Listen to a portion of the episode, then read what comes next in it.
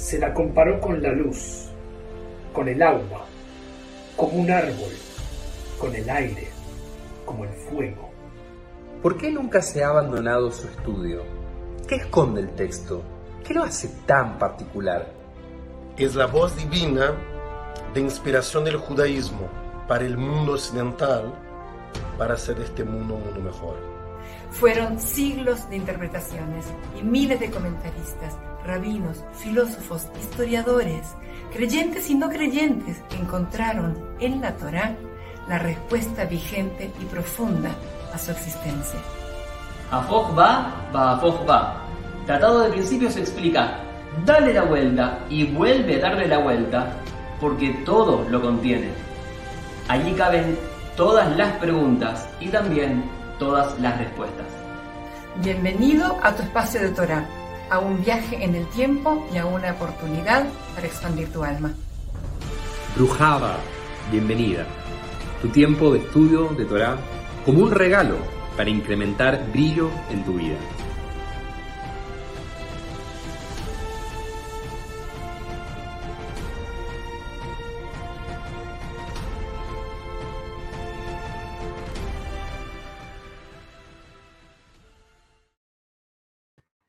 De todas las festividades que atravesamos durante el año en el calendario, sin dudas, una de las que viene ahora es de las centrales y primordiales, que es ni más ni menos que Pesaj, que comienza este viernes por la noche.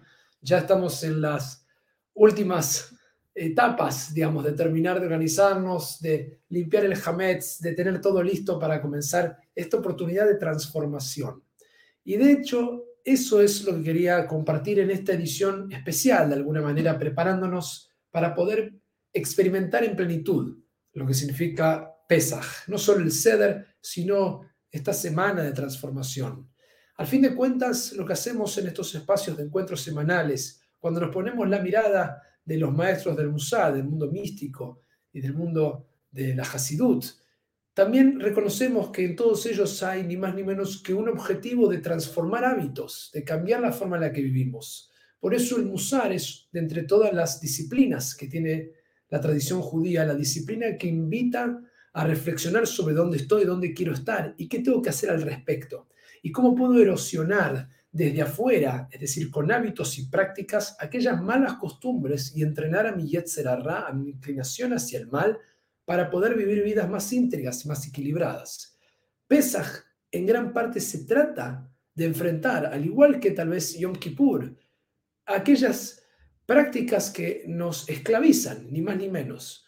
Los maestros van a utilizar una y otra vez esta idea de que Mitzrayim, que traducimos como Egipto, en realidad viene de algo que es angosto en el hebreo, y la palabra final, im, ese final en hebreo significa un plural, es decir, aquellas cosas que son angostas en la vida y que no nos permiten liberarnos.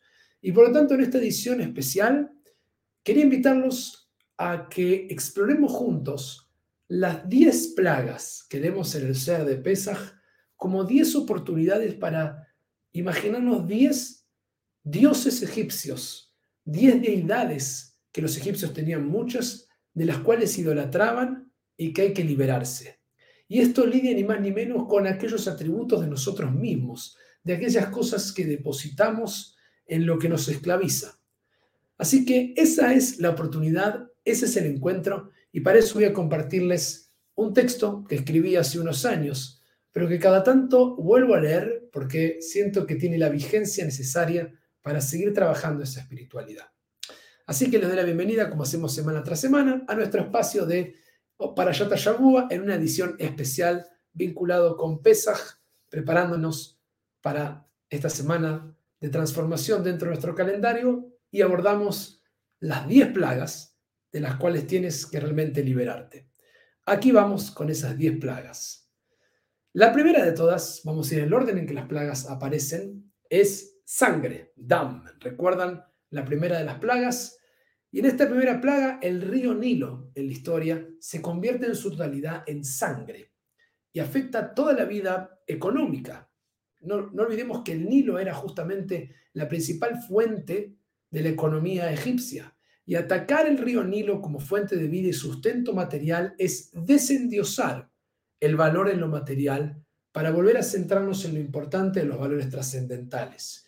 Es decir, quitarle al Nilo, que era realmente, desde el punto de vista económico para Egipto, la fuerza más grande, sacarle esa energía, sacarle esa capacidad de ser la fuente principal y entender que no es solo lo material lo que nos constituye, no, solo no somos lo que tenemos, sino quiénes somos, más allá de lo que poseemos. Podemos perder mucho lo que tenemos y seguir siendo íntegros si hemos trabajado nuestro musal.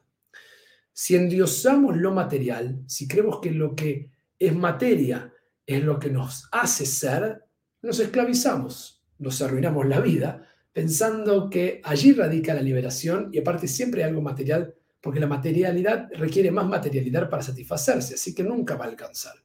Por tanto, la primera liberación es entender que lo que valemos no puede ser realmente medido por lo material, que durante la vida va a pasar por nosotros en este mundo y que no nos vamos a llevar a ningún lado. Primera liberación. Segunda plaga, segunda liberación son las ranas. Y esta plaga representa la frialdad del ser humano. ¿Por qué? Porque la rana es un animal de sangre fría. Y aquí se derriba esta idea ingenua, que lo que le pasa al otro no me importa ni me afecta. Por el contrario, sabemos que somos todos parte del mismo ecosistema en esta creación. Y en el fondo esta plaga destruye una de las maldiciones más grandes que durante el Musar en estos años la vemos una y otra vez. es la causa central de gran parte de la aflicción del ser humano y es una de las primeras midot que se trabaja en el Musar que es ni más ni menos que gava, que arrogancia, el self, la selfie, uno delante de la foto y el resto atrás, uno como la vara para medir lo que está bien o está mal en el mundo, definir lo bueno y lo malo, y el mundo representado en la selfie, ¿no? el yo primero, eh, lo cual implica que me convierto en la especie de Dios. Y este es el trabajo de, este, de esta sangre fría, cuando no me importa lo que suceda alrededor. Por lo tanto, una liberación nueva viene cuando podemos entender que no existimos en soledad, siempre en relación con los demás. Y por eso uno no puede tener sangre fría como para pensar que se salva solo. Las decisiones se replican continuamente. Tercera plaga, al final voy a eh, retomar todos los títulos, pero vamos a ir viéndolas para pensar juntos cosas de las que tenemos que liberarnos todos. Piojos, ¿Qué son los piojos? Los egipcios tenían una técnica hermosa para trenzar sus cabellos. No sé si han visto eh, las imágenes que han sobrevivido, pero hasta el día de hoy se conoce una forma de trenza como la trenza egipcia. Pueden buscarlo de esta trenza. Y esta plaga nos invita a enfrentar la importancia que le damos al cómo los vemos. Los piojos atacan justamente la hermosura del cabello, una de las partes nuestras simbolizando en que está más preocupado de su apariencia física y su cabello que su espiritualidad. Hoy vivimos en un modo, en un mundo producto de la eh, justamente de las redes sociales, de la exposición continua, donde no hay tanta privacidad, o los grandes temas de la modernidad, donde todo el mundo se muestra en las modas que tiene la salud, lo cual es importante, eh, pero hay una exacerbación de la moda fitness, de las dietas, de las cirugías, del botox, el mostrar el cuerpo, por las redes sociales, una exacerbación del cuerpo, tal vez como conocíamos de los mundos mucho más antiguos. Y todo el tiempo en canales de televisión, todo el tiempo se expone el cuerpo como una forma material y esta plaga nos recuerda que somos mucho más que un goof. Somos un cuerpo, no podemos negar, tenemos que cuidarlo, tenemos que comer sano, alimentarnos, hacer deporte, descansar. Todo eso es importante, la tradición judía no está en contra de todo eso, Solo que tenemos que recordarnos una y otra vez que nuestro estado emocional no puede depender de cómo me veo en el espejo. Es una parte de quien soy no la totalidad. No esclavizarme del cuerpo porque puede llevar una obsesión mala. Por otro lado, no delegar, como todo en su punto medio, la idea de que no importa el cuerpo. Todo es importante. Aquí atacamos la... Nos estamos liberando de esclavizarnos de ciertas cosas, como que el cuerpo definiría nuestro estado emocional de nuestro ser. El cuidado es importante, pero si se torna una idolatría, si creemos que será por eso que nos van a recordar o nos quieren, tenemos un problema. Recordemos que la putrefacción del cuerpo jamás va a vencer a la perfección del alma. Así que una liberación viene cuando entiendo que es muy importante cuidar el cuerpo y mi salud, que mi vasija sagrada en donde habita el alma, y al mismo tiempo me recuerdo que soy más que eso y los que me aman no me aman por cómo sea mi cuerpo, sino que me van a amar por quien soy y mi autoestima y mi ser tiene que estar puesto en un lugar mucho más eterno y más puro como el alma, que en algo absolutamente efímero y cambiante como es el cuerpo.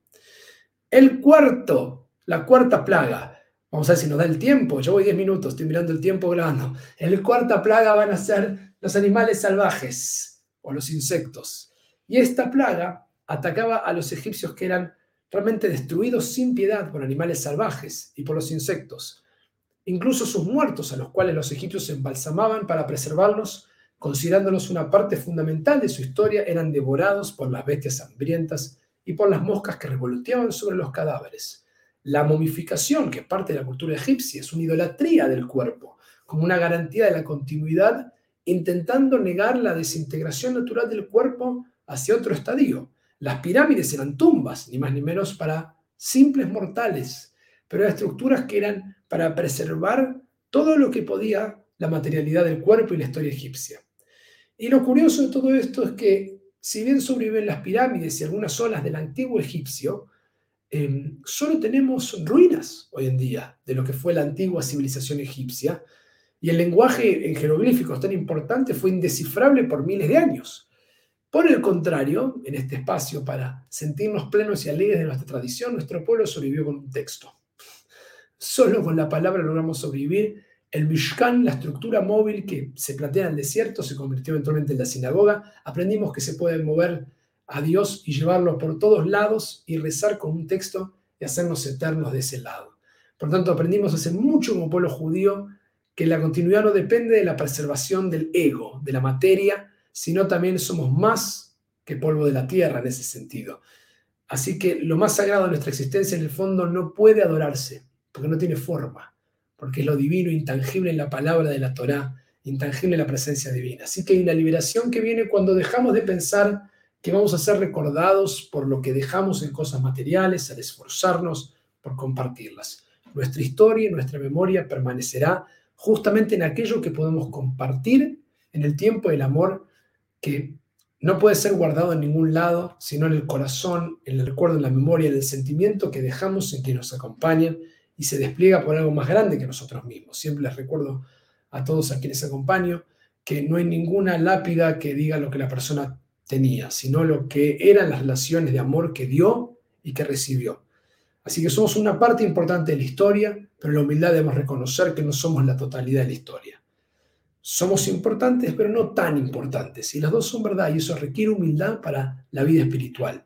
Y esto es parte de la liberación que se necesita para poner nuestro talento y quienes somos al servicio de algo más grande que nosotros mismos y liberarnos de esa desesperación porque nos recuerden. La quinta es la peste sobre el ganado. Y en oposición a la plaga anterior que pone el énfasis en nuestro ego, nuestra historia, nuestro recuerdo, la quinta plaga destruye la idea de poner cosas o personas como nuestro centro de adoración. Los egipcios veneraban animales, los trataban como intermediarios de lo sagrado y nosotros a veces hacemos lo mismo sin querer, idolatramos a líderes religiosos, políticos, deportistas, activistas, artistas, a ideologías, sin darnos cuenta que son igual de maravillosos o especiales que nosotros en ese sentido. Y la gran liberación judía, lo que el judaísmo hace durante todas las generaciones, es derribar todos los ismos, todas las ideologías.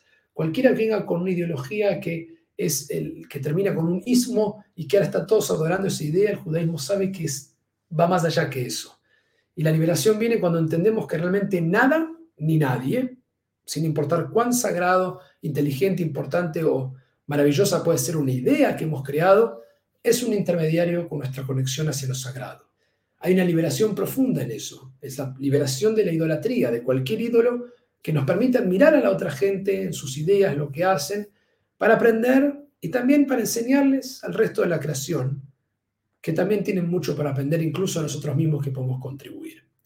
Sexta plaga. ¿Cuánto tiempo voy? Nuevamente 14 minutos. ¿Tienen tiempo hoy? Un poquito más largo, pero vemos las plagas. Generalmente cierro en 15 minutos, pero va un poco más largo porque creo que es importante en este especial de Pesaj. Úlceras y forúnculos en la piel. Esta es una plaga tremenda que agarraban como una especie de polvo, lo tiraban al aire, soplaban y salía, se esparcía ese polvo y quien le tocaba le salían plagas y se quemaba en la piel y lo lastimaba.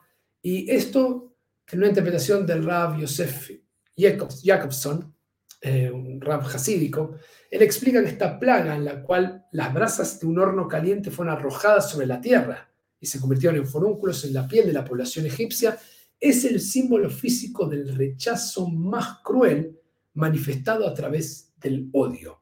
Es decir, cuando odiamos. Un alma sana necesita saber cómo rechazar, así como debe saber cómo abrazar también. Y a menudo se le pide a uno que rechace un impulso destructivo, que controlemos eso, que cortemos una relación que no es buena, que le digamos a un niño, digamos, que algo no está bien y enseñarle a un niño a cómo comportarse. Eso es un fuego saludable, es un fuego que destruye lo negativo para construir lo positivo. Pero hay otro fuego que habita en nosotros, que es nuestra capacidad de rechazo llevado a un extremo en el mundo del musar, que se convierte en odio, en amargura, en crueldad. Y esas son las brasas de nuestra alma, se convierten en una fuerza destructiva. Recuerden que el fuego cocina la comida, el fuego da luz y el fuego puede destruir un bosque entero.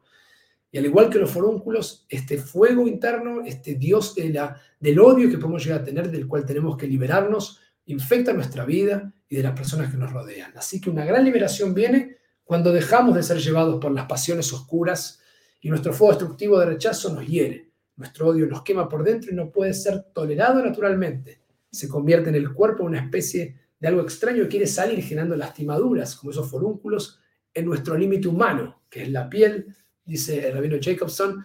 Lo peor de todo es que ese odio es tremendamente contagioso, como sabemos. Siete. Siete, el siete es el granizo. Y uno tiene que pensar lo que puede haber sido. Para los egipcios ver que comenzaba a caer granizo, que según la Torah venía caía granizo con fuego serán bolas de fuego que caen del cielo. Y la tormenta bíblica que cae daña gravemente todos los huertos, todos los cultivos, como las personas y el ganado. Si bien nosotros no controlamos el clima de nuestro planeta, no tenemos esa posibilidad, podemos influenciarlo para bien o para mal, y esto es un tema que está tremendamente presente hoy, que somos más conscientes de esto. En humildad debemos reconocer que la Tierra es mucho más poderosa que nosotros en su capacidad de sintetizar y preservarse. Ha estado hace mucho más tiempo que nuestra propia vida y que la humanidad misma. Pero nosotros somos parte de este mismo ecosistema de la Tierra y nuestra existencia también afecta al ecosistema.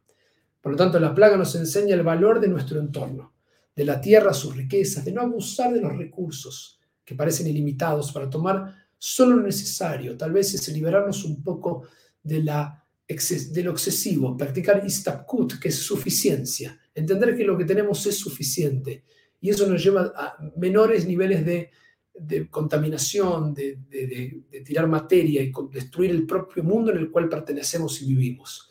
La liberación viene cuando entendemos que no estamos divididos de la tierra. La tierra nos nutre, comemos los alimentos de la tierra, los líquidos que entran en nuestro cuerpo son de la tierra, es el agua que bebemos, el aire que respiramos, es lo que nosotros necesitamos para vivir, lo podemos contaminar nosotros mismos.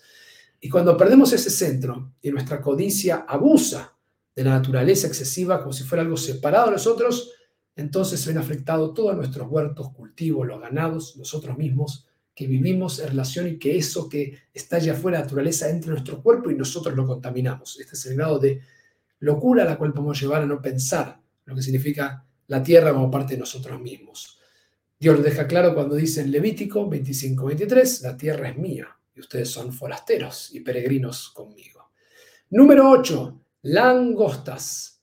Langostas. Si la tradición rabínica celebra la racionalidad y nuestra capacidad de intuición lógica y de pensar, en el Talmud y la Halajá, tenemos que tener cuidado que nuestro intelecto, que nuestra capacidad excesiva de pensar no se devore todo, como hacen las langostas, sin permitir una verdad espiritual, que muchas veces es profundamente verdadera, pero no es coherente ni puede explicarse solo con la mente.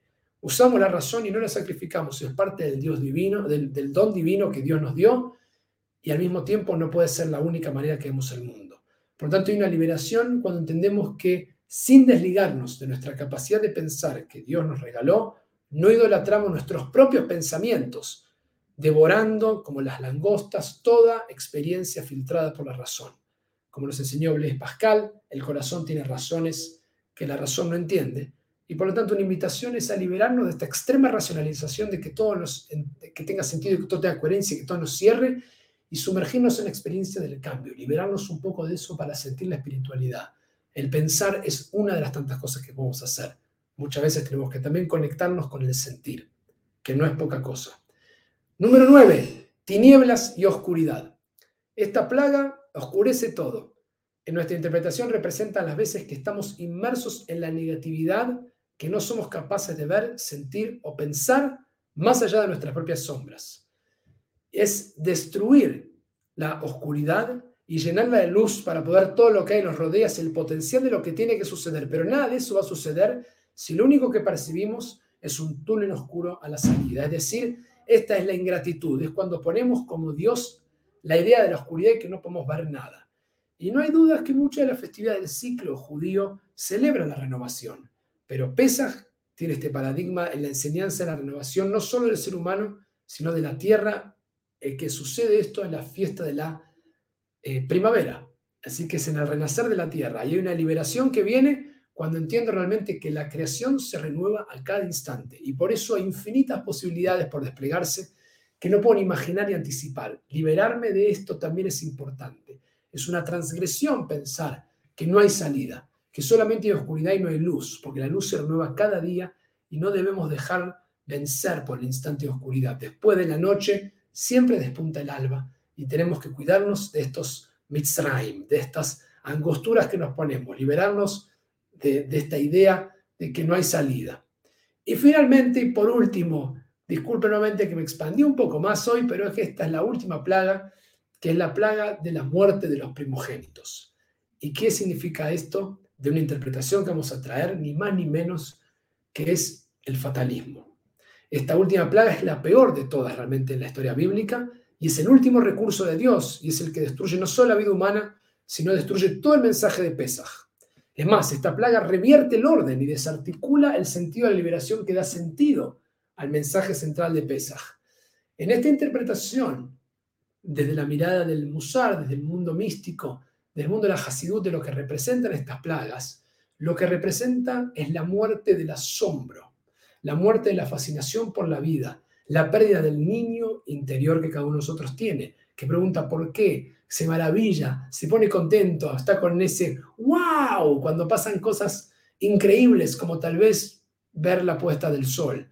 Pero nosotros que tendemos a acostumbrarnos lamentablemente cuando crecemos, lo que hace es recordarnos que podemos aprender y cambiar continuamente. Cuando perdemos la inocencia y la capacidad de conectarnos con la esperanza, con la luz y la libertad, perdemos toda la posibilidad de cambiar. Si muere ese niño interno que siempre fuimos, ahora somos lo mismo un poco más grandes, pero fuimos un niño que se asombraba con todo y por lo tanto la muerte del primogénito, la muerte de, entre comillas, de la niñez que habita dentro nuestro. Es ese niño que necesita llorar y reír al mismo tiempo y fue una constante y natural también de creer que mañana las cosas van a ser distintas, de no vivir tan anclado en lo que va a venir ni en lo que pasó. Muchos de los niños lo que tienen es el aquí y el ahora, pueden llorar y al instante cambiar y reírse. No han desarrollado las, las memorias. Y por un lado eso tiene que habitar, si bien no es vivir sin recuerdos, por supuesto, pero una parte de esa espontaneidad, si se pierde, se pierde todo, se revierte la esperanza. Por supuesto que, como digo, crecer implica desarrollar la conciencia de los actos que uno tiene y corregirlos pero, entre comillas, matar al niño interno que tenemos nosotros es la simbolización que ya nos hemos convencido que el mundo y las cosas son así y no tienen ni remedio ni posibilidad de cambiar. Realmente esta plaga es el mensaje invertido de Pesaj. Es el peor mensaje porque es la idolatría de la desesperanza y liberarnos de la idea de que como estamos hoy no significa que como vamos a estar el año que viene. El año que viene podemos estar Virushalayim, Virushalayim, en la tierra de la prometida, la tierra de la libertad. Somos esclavos hoy, no significa que vamos a ser esclavos toda la vida. Estamos con algunas cosas hoy, no significa que vamos a ser toda la vida así. Por lo tanto, otra liberación viene finalmente cuando entendemos que es mentira que el pueblo judío está por desaparecer, que todos nos odian, que el futuro está cada vez peor, que las generaciones pasadas eran todas mejor que nosotros. Cuando idolatramos el pasado en lugar de soñar con la esperanza del presente y del futuro, el fatalismo nos destruye y evita que suceda el mensaje central de Pesaj nos lleva de regreso a la esclavitud y al mundo binario de los esclavos. ¿Recuerdan? Donde había un faraón que había cosas buenas o malas, ricos o pobres, esclavos o libres, estábamos mejor, vamos allá. Y sin embargo, esa es la generación del desierto que nunca logra llegar a la tierra prometida. No caigamos en ese fatalismo. Así que entonces, y en síntesis, que podamos enfocarnos en liberarnos este año de estas plagas en orden como fui relacionándolas. El materialismo, la indiferencia, la vanidad, el ego negativo, la idolatría o los ídolos que nos construimos, el descontrol, la codicia, la soberbia, la ingratitud y el fatalismo. Nunca es tarde para cambiar y liberarse. Hag Pesach Sameach para todos, que tengan una hermosa festividad en una edición un poco más larga pero importante. Y quien quiera el material, me lo pide, está escrito y se lo doy para que lo puedan imprimir y compartir en la noche del Ceder. Tov y hasta el próximo encuentro.